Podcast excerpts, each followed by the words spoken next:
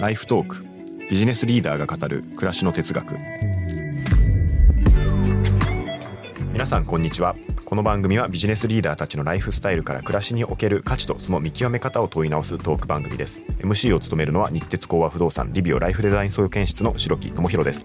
はい。一緒に MC を務める株式会社ニューユース代表若新雄純です。よろしくお願いします。はいお願いします、はい、はい、前回に引き続き今日はですね YouTube チャンネルまこなり社長で活躍されているまこゆきなりさんにゲストにお越しいただいております。よろしくお願いします。よろしくお願いします。はい。前回はですねまこさんの暮らしのこだわりだったり仕事感っていうところをお聞きしたんですけども今回は住まい選びについてお伺いしていきたいと思っておりますそうですね。だからここで僕の勝手な個人的な希望としては、はい、まあ、ものすごいだからその過剰なこだわりとか突き詰めみたいなのがあるじゃないですか。だからそう突き詰めた上でただの金持ちにはたどり着けなさそうなただの金持ちが選ばないような選択をしてたら面白いなって思うんだけどとはいえ合理的なところもあるから結局便利で見事なターマンとかなのかなみたいななんかもうその辺のね複雑な気持ちで聞いていきたいいやめちゃくちゃ聞きたいです。はい。じゃあ早速なんですけどまこさんどんな家に？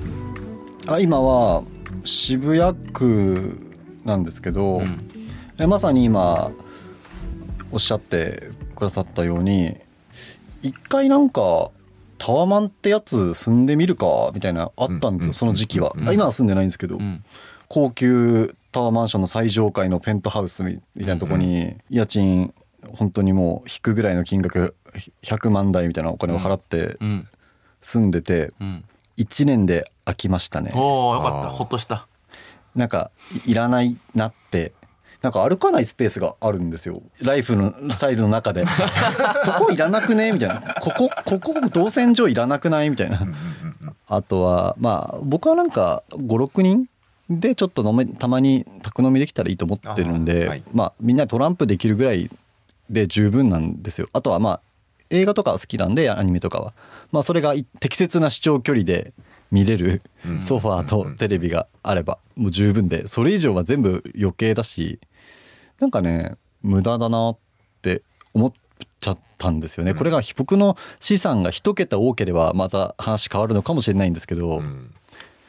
僕の中ではちょっと割高だなっていう感想を持ちましたね。まあ良かったとこもいっぱいあるんですけどね。そうですね。僕勝手に個人的に嬉しいんですけど、はい、っていうのはだからその前前回でね、はい、だから全てにおいてものすごいこだわりきってるわけじゃん。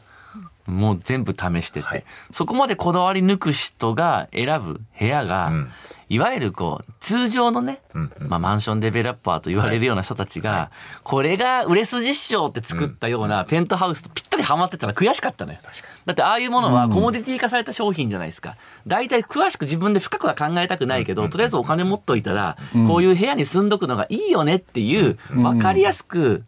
なんかその大量生産されたもんいくらペント、タワマンのペントハウスだって大量生産商品の一つだから、多分納得いく形になってないと思ったんだけど、そこはやっぱりってなってたら、ちょっとうそれはなんかそのタワマンのやっぱり開発ってすげえすげえのかなって思いかけたんだけど、やっぱ飽きたっておっしゃってくれたんでだよなと。やっぱコモディティ化された商品には限界があるんだって これちょっとこれこの番組的に大丈夫か分かんないですけどいやいやいや思いましたね。まあ、ターマンでいうとまあよく言われることでもありますけど、はい、あの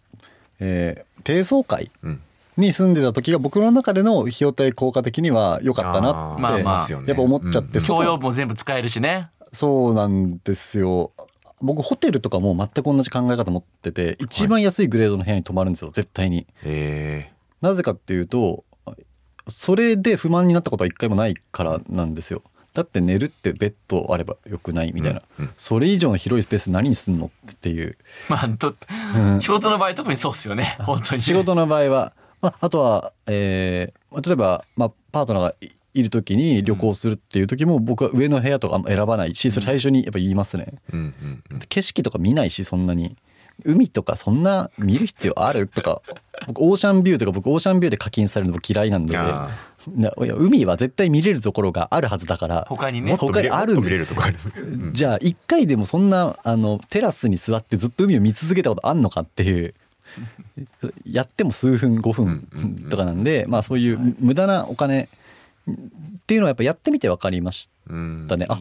こういう感じなんだっっていう。じゃあ今どんな場所どんなって具体的すぎなくてもいいですけど、はい、どんなふうな場所空間住まいを選んでるのか。まあ、一番は仲間と集まった時に楽しく過ごせるイメージがあるかが今は一番大事、うん。う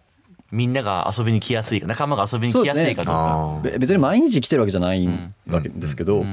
今家アイランドキッチンなんですね。リビングにこのキッチンがあるタイプで、これめちゃくちゃいいなって今痛感しててやっぱ料理をしながら話しながら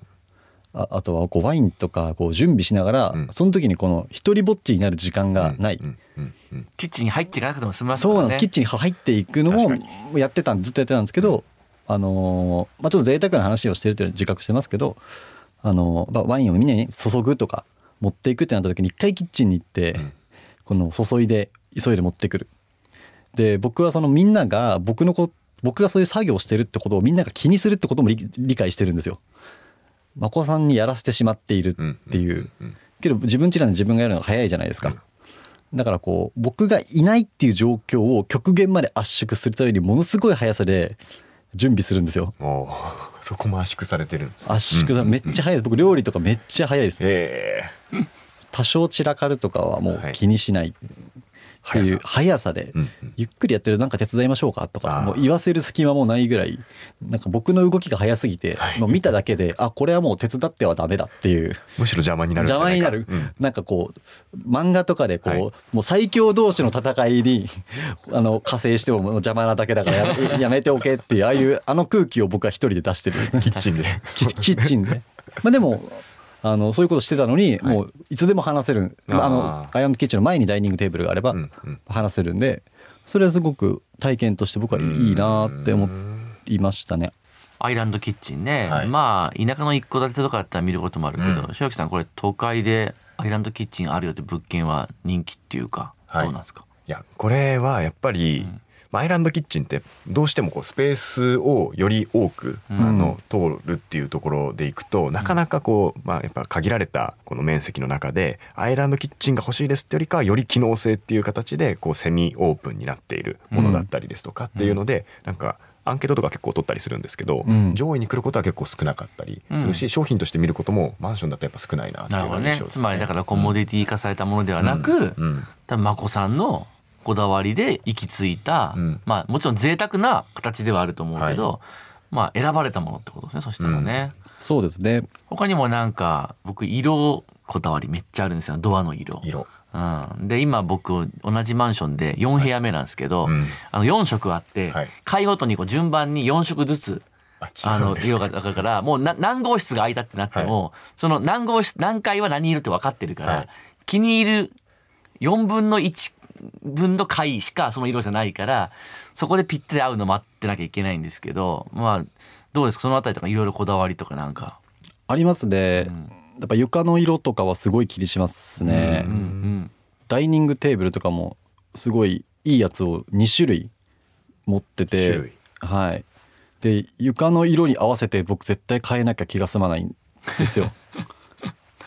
あと足が太いやつとかも嫌いなんで、うん洗練されてたですね。はい。ですね。まあ洗練されたものがやっぱ好きなんで、うん、だからソファーとかは2台持てないじゃないですかさすがに。テーブルだったらこう分解してちょっとこう置いとくみたいなことが一応できるんですけどソファーはできないんでやっぱグレーにしてますね。何にも合うように何にでも合うように。僕基本迷ったらグレーがいいって思ってるんで、だからタオルとかも全部グレー。同じサイズ同じ形の無印の、あのミニバスタオルのグレーを6枚だけ持ってて、あとはもうあとはもうタオル家にないですね。手を拭くタオルもないです捨てましたね。ティッシュでしか拭かない。徹底されてますね。だいぶだいぶ想像できてきましたね、はい、どんな小物があるかまで見えてきました。あのコンシェルジュがずっといたんですよやっぱタワマン時代とかは、ね。はい、コンシェルジュさん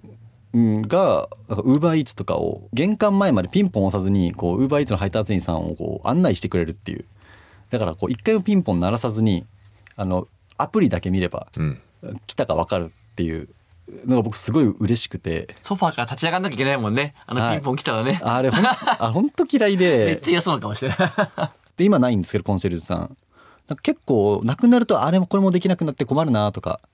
あのあるんですけど慣れると全然いらなかったなっていうラグジュアリーな体験だったなっていう今はそう思ったり。ラグジュアリーな体験か自分にとってのオリジナルな体験かってなると最後はオリジナルな体験の方を今選んでるっていう、そうですね。うん。ちょっと俺自分にね問いかけたい。お前は自分らしい生き方とか言ってるくせに最後オリジナルな体験に金をかけるのかラグジュアリーな体験に金をかけるラグジュアリー寄りになってないかっていうのはちょっと自分問いかけたいね。やっぱそのラグジュアリー的なものに僕らやっぱりついついさ、心を奪われがちだけど、うん、まあ散々やったからと思うけどね。やりきった両方やりきってるっていうことですね。うん、低層なんですけど今景色とか大して良くないんですけど、うん、全然それでいいっていう僕にとっては景色見ないっていう,、景色イコール高層階イコールエレベーターを待つ時間が長い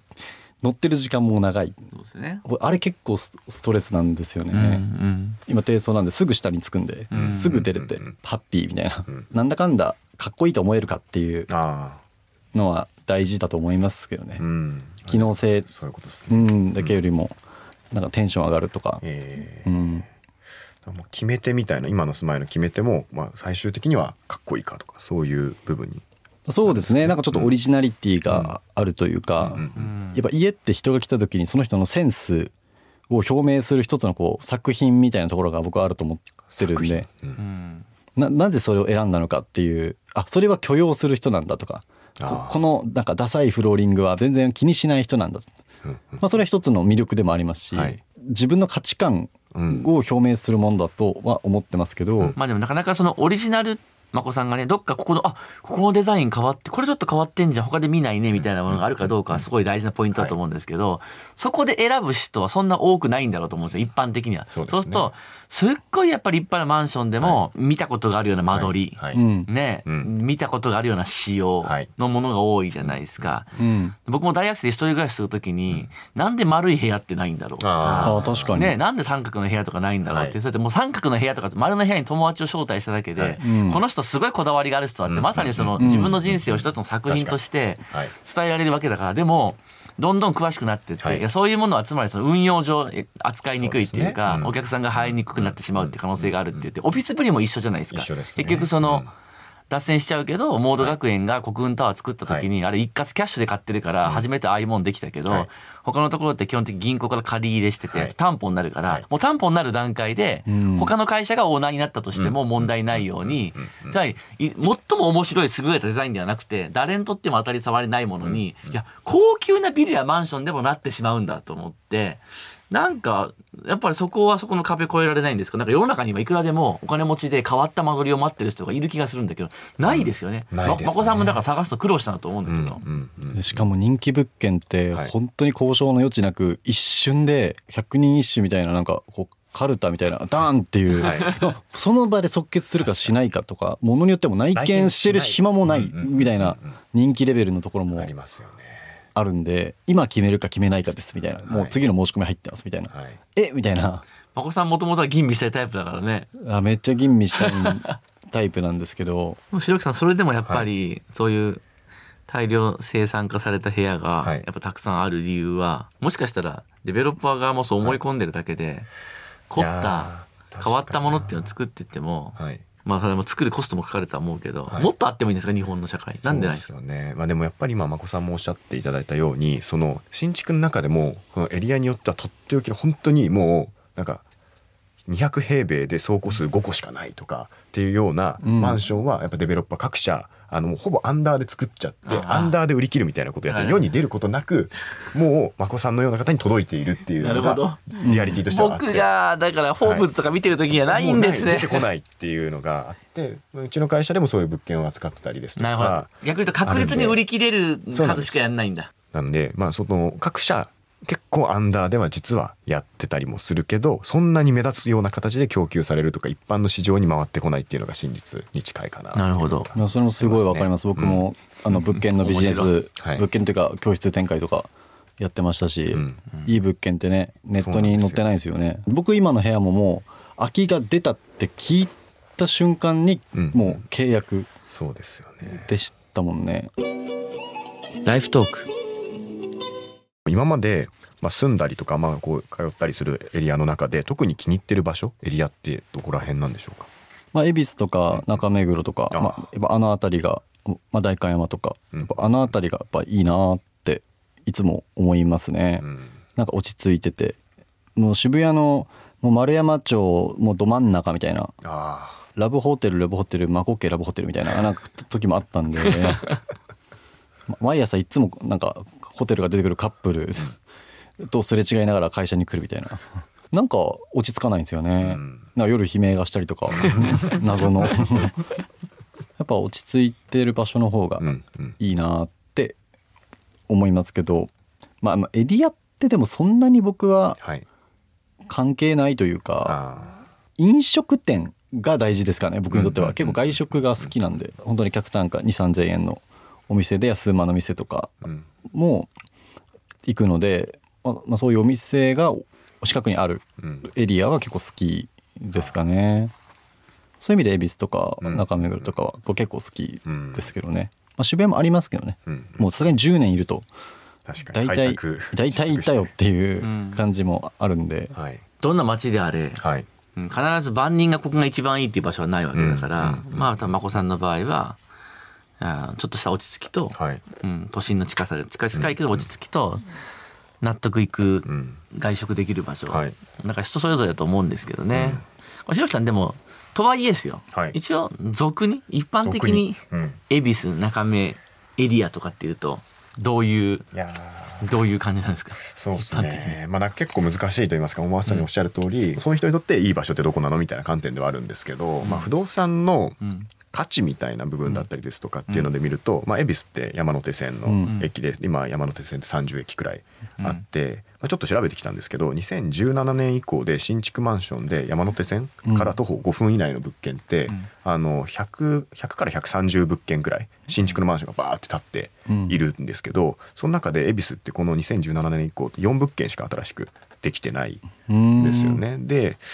どういうエリアにマンション建つことが多いかっていうと結構山手線の東側のエリア駒込とか、今相当供給が増えているっていう一方で恵比寿とか渋谷とか代々木とかあとまあ新宿も全然ないんですけど結構出物がかなり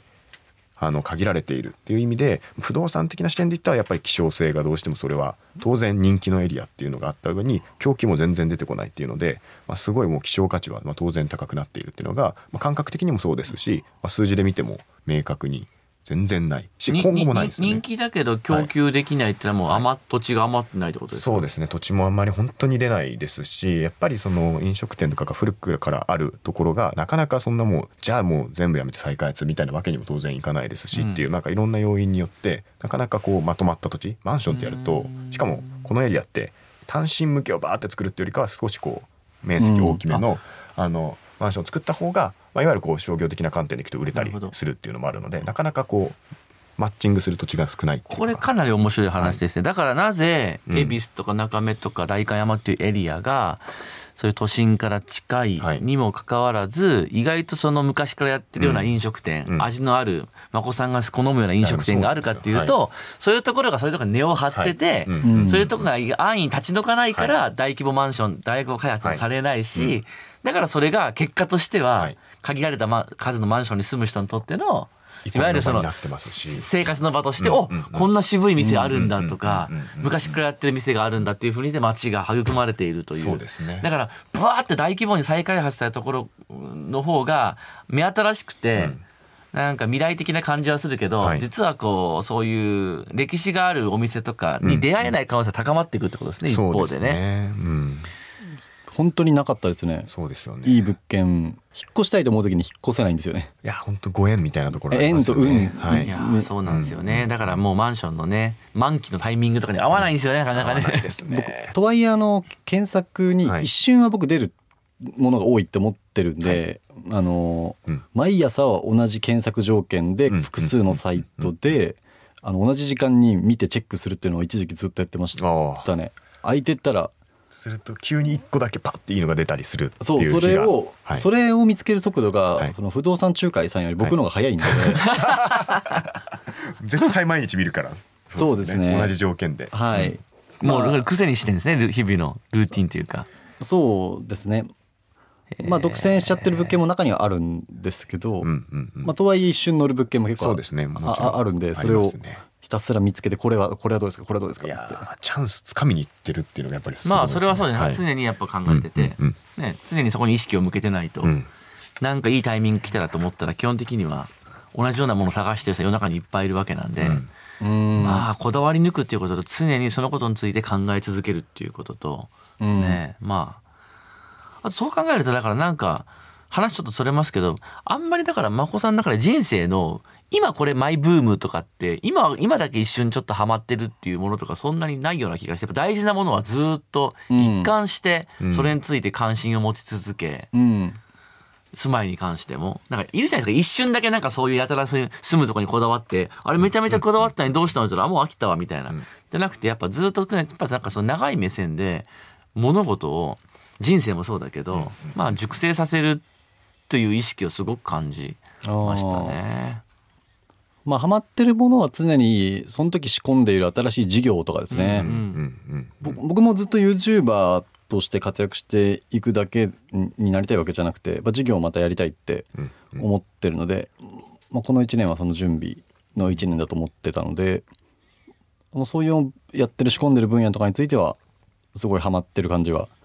ありますね。なるほど。だけどやっぱ自分の暮らしライフスタイルに関しては実はだから誰かからこう言われたからやってみたっていうの。は、まあ、タワマンとかはの住んでみたっていうのはあるかもしれないけど、うん。うん、やっぱ一貫したこだわりがねそうですね、ね、あんまり、まあ、人のおすすめでねやってみるような体験もありますけど、うん。うん、マイブーム。あんまりハマりやすくないかもしれないですね。余暇時間がそもそもないので、うんうんうん、その嫌だなと思いながらやったの例えばまあゴルフとかやってみたんですけど頑張って課金課金して、はい、向いてないなっていう向いてないというのは下手うまい下手じゃなくて時間が取られすぎて自分の今のライフスタイルに合わなすぎるみたいな。なんか、まあ、試してみたりするんですけどまあいろんなものは時間的な制約で新しいことやろうとしちゃいますね。どんどんやったことないことを。ちょっと前までシンガポールに僕いたんですけど3日前4日前ぐらいかな。そうなんですね。はい。マリーナ・ベイ・サンズなるものにに泊まってみようみたいな僕すっごい仲間が一回なんでやった方がいいんじゃないですか？とか言って「いやいいよもうベタすぎるじゃんみんな。あれでしょ写真撮るやつでしょ」みたいな。屋上のプールとか屋上のプールで撮るやつでしょ、はい、とか言って。まあ一番安い部屋で1泊だけならまあやってみるかと思って、どうせプールだけ綺麗であと微妙なんでしょと思って行ったらめちゃくちゃ良くて。これ絶対行った方がいいって人生で行ったホテルの中でもトップ5に入るぐらい結構よ良かったかもしれない。調べるとなんか1兆円近くお金かかってるみたいな。8,000億ぐらい建設費かかってるみたいな。な何それみたいなあめっちゃ新しいみたいな。なんかそういういやいや言ってて最終的に自分が一番おすすめしてるっていうパターンめっちゃ多いですね、うん、なるほど。まあでもそこは完全に食わず嫌いはしないんでねやっぱりね、うん。うん、でもそこにしか余白がなくなってきてますね。なんかやりたい